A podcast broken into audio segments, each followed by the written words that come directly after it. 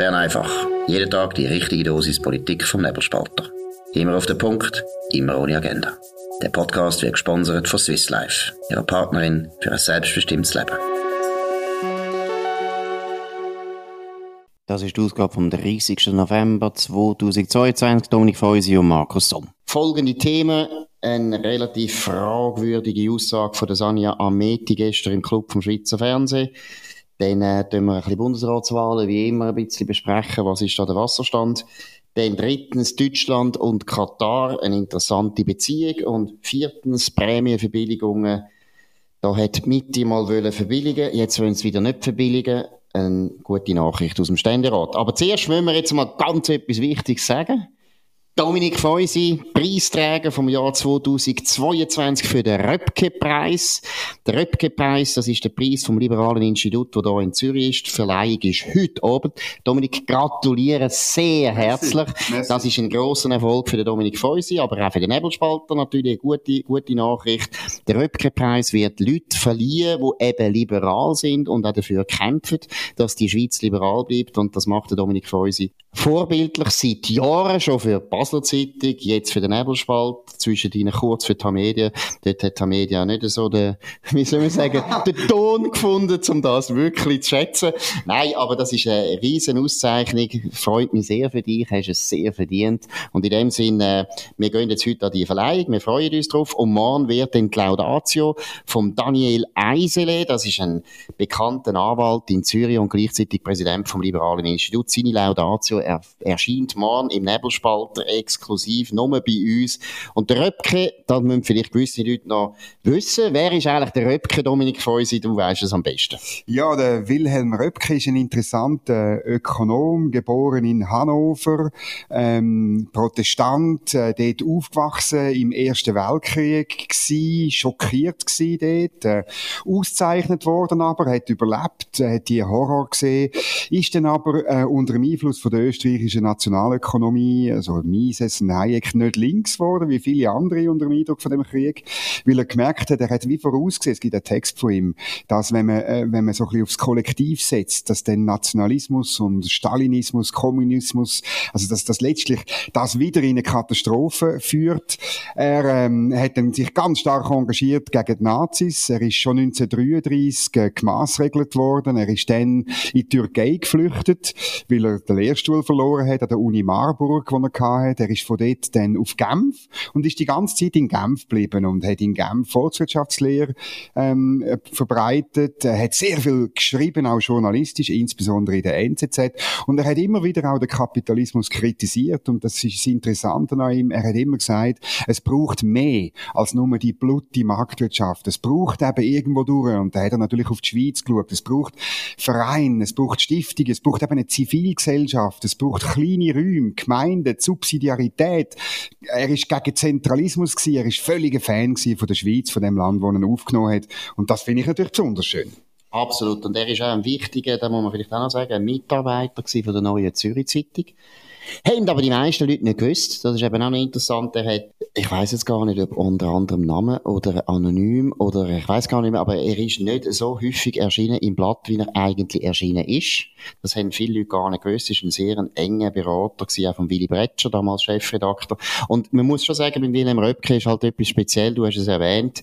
Ich habe zwar jetzt gerade noch anschauen, bin gar nicht sicher, ist er wirklich Protestant gewesen oder ist er nicht Katholik gewesen, weiss es nicht mehr, aber er ist Christ gewesen. Und das ist wichtig, weil er ist einer der wenigen Deutschen, da muss man jetzt einfach auch noch sagen, ehrlicherweise, wo nicht jüdisch war und nicht links war und trotzdem das Land verloren hat. Das ist ja schon eine der grossen Schwächen vom deutschen Bürgertum, vom deutschen christlichen Bürgertum, mhm. dass die nicht gegangen sind. Auch wenn sie politische Differenzen hatten, sie sind nicht gegangen. Und Deutschland zahlt heute noch den Preis. Zu dem Thema kommen wir dann auch wieder einmal. Deutschland zahlt jetzt noch den Preis, dass sie eben ein Bürgertum hatten, das völlig versagt hat 1933. Gut, gehen wir zum Thema Sanja Ameti, das ist äh, Co-Präsidentin, soviel ich weiß, von der Operation Libero. Gibt ja nochmal noch Co-Präsidien bei linken Organisationen. Sanja Ameti hat im Club einen Auftritt gehabt und äh, der geht jetzt zu reden. Dominik, um was geht's? Ja, ganz kurz. Sie hat gesagt, ähm, es war eine Runde mit den beiden SVP-Bundesratskandidaten, muss man noch voranschieben. Sie hat sozusagen gesagt, ja, da der Albert Rösti und der Hans-Uli Vogt, das sind stramme SVPer, das ist politisch derart schlimm. Sie können, und jetzt kommt das Zitat, sich die nicht einmal schön trinken. Zitat Ende. Und ähm, dann hat der Hans-Uli Vogt ihren einfach ganz kurze Lektion erteilt verteilt, um was es in dem Land geht, in einer Demokratie geht, dass es eben Leute gibt mit verschiedenen Standpunkten, dass man die anlässt, dass man die letztlich auch äh, irgendwo durcheinander ein bisschen zulässt und in, in Erwägung zieht und dass man sich sicher nicht irgendwie zum Vornherein so abkanzeln und letztlich, äh, letztlich das Gespräch verbieten.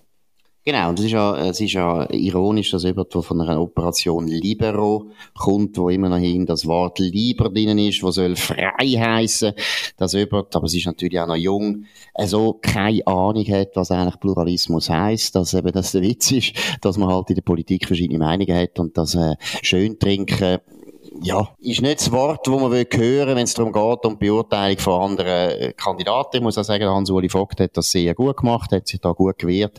Hat dieser junge Frau, die seine Studentin könnte sein, ich muss dann mal sagen, ist auch eine recht seltene Arroganz, wo da so eine junge Frau, die äh, das Litz jetzt gemacht hat, Jur, und das Gefühl hat, sie, sie wüsste die ganze Welt alles, beste Master, Entschuldigung, der Master gemacht, und das Gefühl hat, sie müsse da zwei andere äh, Leute, die ihr politisch nicht passen, auf diese Art äh, beleidigen. Es geht eigentlich um eine Beleidigung. Vielleicht noch ein wichtiger Punkt. Äh, viele Leute haben sich gefragt, ja, SRF ist auch nicht gerade so ausgewogen gewesen. Nur die SVP kommt da und dann kommen äh, zwei Linke, die dürfen die SVP-Kandidaten kritisieren. Ist aber nicht so gewesen. Das SRF hat sogar probiert, auch die SP-Kandidaten, Kandidatinnen muss man sagen, äh, einzuladen und die haben nicht wollen kommen. Auch ganz eine schwache Leistung von diesen zwei Sozialdemokratinnen, die sich nicht getrauen, in der Öffentlichkeit zu streiten, offensichtlich mit SVP-Kandidaten, weil sie, ich weiss nicht, wahrscheinlich kein Argument haben. Und äh, die Lage kann man auch nicht schön trinken. Auf jeden Fall ganz schwache, äh, schwachen Auftritt von der Sanja Ameti. Muss man aber auch mal ehrlich sein, also wir, gut, ich bin da ein bisschen befangen, ich habe mit der Laura Zimmermann, die die Vorgängerin war, ein paar Sendungen gemacht. Laura Zimmermann ist natürlich ganz ein anderes Kaliber gewesen. Hat ein bisschen härter können diskutieren und trotzdem auch mehr können einstecken. Das ist ein anderes Thema. Aber was auch noch wichtig ist, GLP hat eigentlich fast das Gleiche gesagt wie Sanja Ameti. Dominik, um was geht's da? Genau, das ist eben das Interessante. Sanja Meti ist in der GLP und offenbar gehört das dort dazu, dass man Leute, die eine andere Meinung haben, einfach die, dass man die abkanzelt und blöd findet und dass man nicht begreift, um was es geht in einer Bundesratswahl. Oder so absurd das ist, aber man wählt tatsächlich Leute mit einer anderen Meinung ins Direktorium von der Schweiz. Und weil Fraktionschefin Tanja Moser, Tanja, Tiana Moser, Entschuldigung, hat gegenüber 20 Minuten gesagt, ähm, ja, also das ist ganz schlimm, die SVP-Kandidaten hätten für ähm, wichtigen Themen von der GLP wie Energie, EU, Neutralität und anderen einfach noch große Differenzen, oder? Sehr, überrascht sehr. Und dann die GLP will erst nächste Woche, nachdem sie auch die SP-Kandidatinnen angehört hat, entscheiden, ob sie überhaupt eine Wahlempfehlung abgibt. Das ist Kinderzeug. Die haben nicht begriffen. Und es erinnert an die Grünen, wo die GLP ja herkommt. Weil die Grünen haben eigentlich bis jetzt nie SVP-Kandidaten überhaupt angehört. Das Jahr tun die Grünen zum ersten Mal SVP anhören. Bei den Grünliberalen, die machen immer noch auf Kindergarten. Genau, gut, also es wird nicht viel ändern, weil die GLP ist nicht so wahnsinnig stark im Parlament. Sie müssen eigentlich etwa 50 Prozent haben im Parlament, dass so könnten auftreten. Dann müssen sie auch nicht sich kümmern um andere Parteien. Aber es ist natürlich der Witz, von dem System und es hat gar nicht so, meiner Meinung nach ist das auch etwas Interessantes oder sehr Gutes an dem System, dass die meisten Bundesräte eben von den anderen Parteien gewählt werden. Jede Partei ist nicht genug stark, dass sie könnte selber sich durchsetzen. Das heißt, sie muss immer schauen, dass sie eben Kandidaten bringt, die irgendwo noch anschlussfähig sind und das ist eben auch ein großer Vorteil von dem System. Gut, wir sind jetzt schon dabei, Bundesratswahlen. Heute das Interview von der Elisabeth Bohm-Schneider in der Zürich-Zeitung. Ja, Dominik, was sind da die wichtigsten Erkenntnisse? Ja, also es, es verstärkt den Eindruck, den ich habe von der Elisabeth Bobenschneider aus den letzten Tagen. Ich habe auch gestern Abend ein Podium moderiert, wo sie war. Ähm, sie ist die nette Jurassierin, das nette Mami, Bauernmädchen aus dem Jura, aber sie ist natürlich bis in die letzte Faser von ihrem Körper ist sie links und zwar richtig links. Ähm, ja, sie will vielleicht der EU beitreten irgendwann. Ähm, sie, sie hat Verständnis für die Klimakleber und so weiter. Äh, äh, es ist am Schluss, Wer irgendwie gehofft hat, doch ihm noch eine tragbare Alternative, der, ähm, oder eine tragbare oder jemand, der vielleicht ein bisschen eingemietet ist und so. Nein, es ist eine richtig linke Kandidatur. Fair enough, muss ich sagen. Offenes die Dame sagt, was sie denkt. Gut, aber der Punkt ist natürlich, was sie denkt. Und das ist, äh, meiner Meinung nach, eben nicht nur einfach politisch eine andere Position, sondern man muss schon sagen, es ist, äh, aus meiner Sicht ziemlich weltfremd, oder? Das ist, also, meiner Meinung nach merkt man so die programmatische Lehre, wo in der SP sich ausbreitet hat. Oder erstens finde ich fällt auf praktisch alle Probleme, die die Zürich Zeitung anführt und äh, diskutieren will, sagt sie, ist eigentlich kein Problem. Oder sonst muss die EU machen. Also zum Beispiel die Asylpolitik habe ich lustig gefunden. Dort sagt ja. sie nicht irgendwie, wir haben irgendetwas in der Hand, sondern da muss man koordinieren mit der EU, auf Deutsch gesagt, das soll Brüssel machen. Da muss ich sagen, Frau Baumschneider, wieso wählen Sie, lassen Sie sich überhaupt wählen in die Regierung, wenn die Regierung ja gar nichts zu sagen hat und nichts macht? Also das ist schon mal widersprüchlich. Das Schlimmste habe ich eigentlich gefunden, wie sie Corona-Massnahmen als Investition äh, verteidigt hat. Also ich meine, das ist ja absurd, dass man sagt, irgendwie, wenn die Leute äh, zahlt werden, damit sie nicht können schaffen, das ist eine Investition in die Wirtschaft. Man merkt dort auch eine Mentalität, die sehr verbreitet ist bei der SP, dass man das Gefühl hat, jedes Problem kann man lösen mit einfach sehr, sehr viel Geld. Das stimmt nicht. Wir haben viel Probleme, obwohl wir sehr reich sind und viel Geld anschmeißen. Es nützt nichts. Man muss ab und zu vielleicht auch den Ansatz mal ändern. Das wäre vielleicht noch gut. Aber ich muss schon sagen, jetzt ganz ehrlich gesagt, ich finde es ziemlich ernüchternd, weil auch unglaublich verantwortungslos, wie sie da daherkommt. Also wie gesagt, das ist SP, das ist ja klar, aber ich muss auch sagen, die SP hat also schon früher noch, schon noch sich härter und fließiger und sorgfältiger mit der Realität auseinandergesetzt und probiert, gute Ideen zu entwickeln, gute Lösungen zu finden. Und jetzt ist es eigentlich so, entweder sind es kein Problem und wenn wir Probleme haben, dann können wir die entweder in die EU lösen oder wir tun es mit viel Geld zudecken. Ja, das ist natürlich so. Das ist aber auch äh, schon angelegt im Wahlprogramm von der SP. Vor etwa zehn Tagen hat man die ersten Konturen veröffentlicht und dort heißt es, die SP ergreift Partei und dann ähm, kommen die konkreten Forderungen und das ist mehr Geld für äh, Prämienverbilligung, das ist mehr Geld für Kita, das ist mehr Geld letztlich für alle. Und wer, also man tut auch, es ist auch eine Reduktion vom Mensch auf ein ökonomisches Subjekt und wenn das genug Geld hat, dann ist alles gut, Judi Hoi und tralala. Es verkennt jede Art dass Menschen noch ein bisschen mehr sind als nur ein Portemonnaie. Das ist das eine, aber das andere ist auch eben, man merkt natürlich auch, äh, über aus dem Jura kommt, wo einfach sich seit 8000 Jahren finanzieren Also nein, ich meine, was eben auch nicht, gar nicht vorkommt, nie nicht vorkommt, ist irgendwie Knappheit der Mittel. Das gibt's das gar nicht. Genau, also der Finanzminister tut einfach nur, sie sagt, Ueli Maurer, hat, hat sie zwar noch herzig gesagt, muss ich sagen, Ueli Maurer tut halt ein bisschen übertrieben und dann hat sie wahrscheinlich geschmunzelt, aber, aber ich meine, das ist schon verrückt. Und auch die Schuldenbremse, ich meine, da muss man als Bürgerlicher muss man da gut zulassen, oder?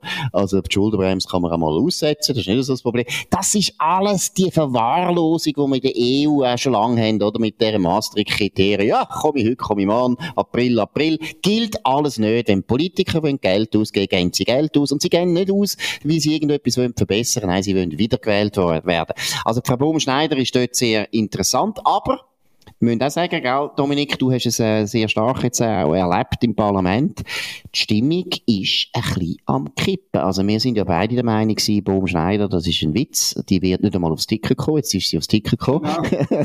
jetzt haben sie nicht auf uns gelassen. Aber zweitens muss man jetzt sagen, also die Chancen von dieser Bohm Schneider sind sehr intakt, zumal Eva Herzog erstens politisch eben sich gar nicht mehr gross unterscheidet. Man sieht dort nichts vom pragmatischen äh, Und das Zweite ist, ja, haben wir auch schon gesagt, sie ist nicht so beliebt, Dominik. Ja, also ich, ich tue auch noch das Bundesratsbarometer updaten heute Abend auf nebelspalter.ch und ich schreibe das genau, oder? Das Problem ist, äh, die Eva Herzog hat es verpasst, ein bisschen rechter zu sein als Elisabeth Baumschneider.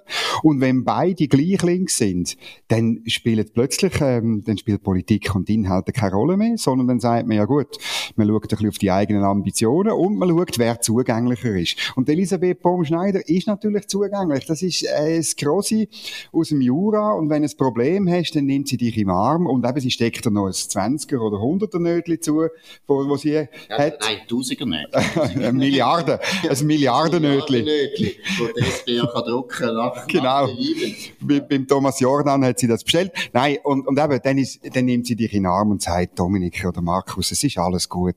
Und das ist, ja, und es geht auch darum, äh, die 246, sie wollen da Zugang haben zu einer Nationalrätin. Und da kann Eva Herzog nicht mithalten. Zu einer Bundesrätin. Zu der Nationalrätin sie schon Zugang, aber zu einer Bundesrätin. Nein, das stimmt. Und eben, es ist interessant festzustellen, dass, äh, du sagst es richtig, sobald Politik nicht mehr so eine Rolle spielt, weil man einfach merkt, die sind in den Positionen gar nicht so wahnsinnig unterschiedlich, spielt Sympath Sympathien spielen eine Rolle. Und das ist äh, bei der Bum Schneider, ich habe sie jetzt auch ein gesehen, wie sie auftritt, das ist sympathisch. Das ist sehr sympathisch. Äh, sie kann auch gut Schweizerdeutsch, das ist ein riesen Vorteil in der Schweiz, wenn wir nicht lange diskutieren. Gut, jetzt kommen wir zum dritten Thema, so der Höhepunkt von der modernen Verlogenheit.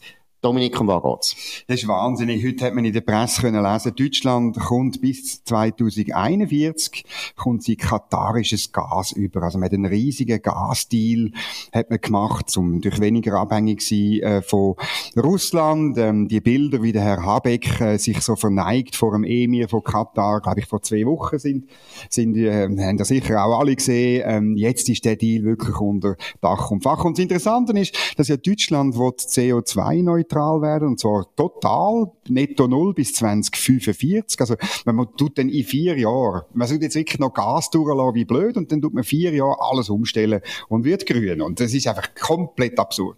Genau, es ist so ein bisschen eben die weltfremde Haltung, die auch bei der Baum Schneider drinnen ist, oder? Wo man einfach muss langsam sagen, äh, bisschen gut, die Politiker kann man einfach nicht mehr ernst nehmen. Das ist einfach nur noch Schall und Rauch.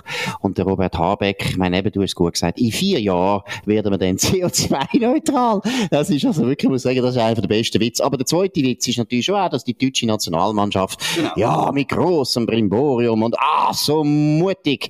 Sie hätten so mutig können sein, vielleicht 1933 wäre vielleicht besser gewesen gewesen, aber jetzt sind es natürlich mutig, die Deutschen. Moralweltmeister von der Welt, die uns alle belehren, wie die ganze Welt besser wird, weil die Deutschen dafür sorgen. Und das ist auch in Katar der Fall gewesen. Die deutsche Nationalmannschaft hat, bevor sie verloren hat, haben sie wenigstens Mut zugemacht, um zu zeigen, wie sie kämpfen für Pressefreiheit. Und wie sie, ja, unter Armbinde haben sie, noch tragen, um zu zeigen, wie Homosexuelle eben in Deutschland, äh, viel besser behandelt werden als 1933 bis 1945, wo Deutschland als einziges Land der Welt auch einen Genozid gemacht hat. Der Homosexuelle ist auch ein Rekord, wo man kann stolz sein als Deutsche. Nein, es ist nur noch grusig. Das ist eine grusige Politik, die hier gezeigt wird. Es ist so Symbolpolitik, aber Symbolpolitik, wo man wirklich wichtige Werte eigentlich völlig entwertet, weil man sie nur noch hinstellt, um der Galerie zu gefallen, zum PR-Punkte irgendwann äh, zu gewinnen und nachher solche wichtige Werte, das ist ein wichtiger Wert, dass wir sagen im Westen, ob über schwulisch oder lesbisch oder heterosexuell oder was auch immer, dass der einfach genau alles gleich machen. kann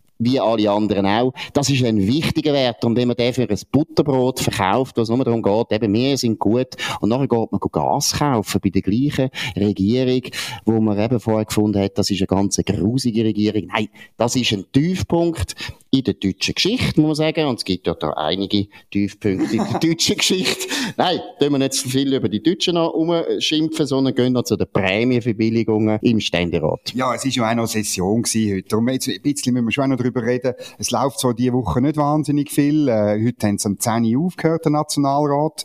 Äh, grossen Ausflug ins Bündner Oberland auf diesen Dies, um den Martin Gandinas zu feiern. Ich hoffe, dass wir dort äh, die heimliche Nationalhymne von der Rätia dann wirklich singt, äh, über die Schlacht an der Calven und der Benedetto Fontana, wo die, die abknüttelt und so. Hoffentlich wird es noch gesungen irgendwo. Gut.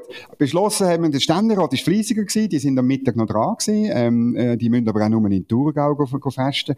Und die haben lustigerweise, einfach das müssen wir kurz erzählen, etwas beschlossen. Sie haben nämlich die, die Forderung von links und von der Mitte gross durch, durchgepaukt in der letzten Session. Der Gerhard Pfister hat gesagt, es muss jetzt etwas gehen, sofortige Prämienverbilligungen, zwei Milliarden einfach reinschmeißen in ein System, wo jedes Jahr teurer wird, oder? Also, Boben Schneider, also, es passt, oder? Komisch ist höchstens, dass der Gerhard Pfister und seine Mitte da mitmacht. Aber es gibt in der Mitte eben auch die Ständeräte und die haben heute mitgeholfen, 7 zu 6 sind komplett gespalten gewesen, 7 haben mitgeholfen, die Sache zu beerdigen, nicht eintreten zu beschließen. Es besteht also sogar noch bei der Mitte Hoffnung. Genau, also der jurassische Ansatz hat sich nicht durchgesetzt im Ständerat. Da sind wir sehr froh. Das ist es gewesen. Bern einfach von dem 28. November 2022. Entschuldigung, ist der 30. November? Ich habe es schon falsch gesagt bei der Einleitung. 30. November, tut mir leid, Entschuldigung. Dezember kommt bald, tut uns leid. Wir tun uns noch einmal entschuldigen und nochmal einmal. Gut, nein, das ist Bern einfach am 30. November auf nebelspalter.ch. Ihr könnt uns abonnieren auf Spotify, auf Apple Podcasts und so weiter. Könnt uns weiterempfehlen, das würde uns sehr freuen. Wir sind morgen wieder für euch da, zur gleichen Zeit auf dem gleichen Kanal. Wir wünschen einen schönen Abend. Das war Bern einfach, immer auf den Punkt, immer ohne Agenda. Gesponsert von Swiss Life, ihrer Partnerin für ein selbstbestimmtes Leben.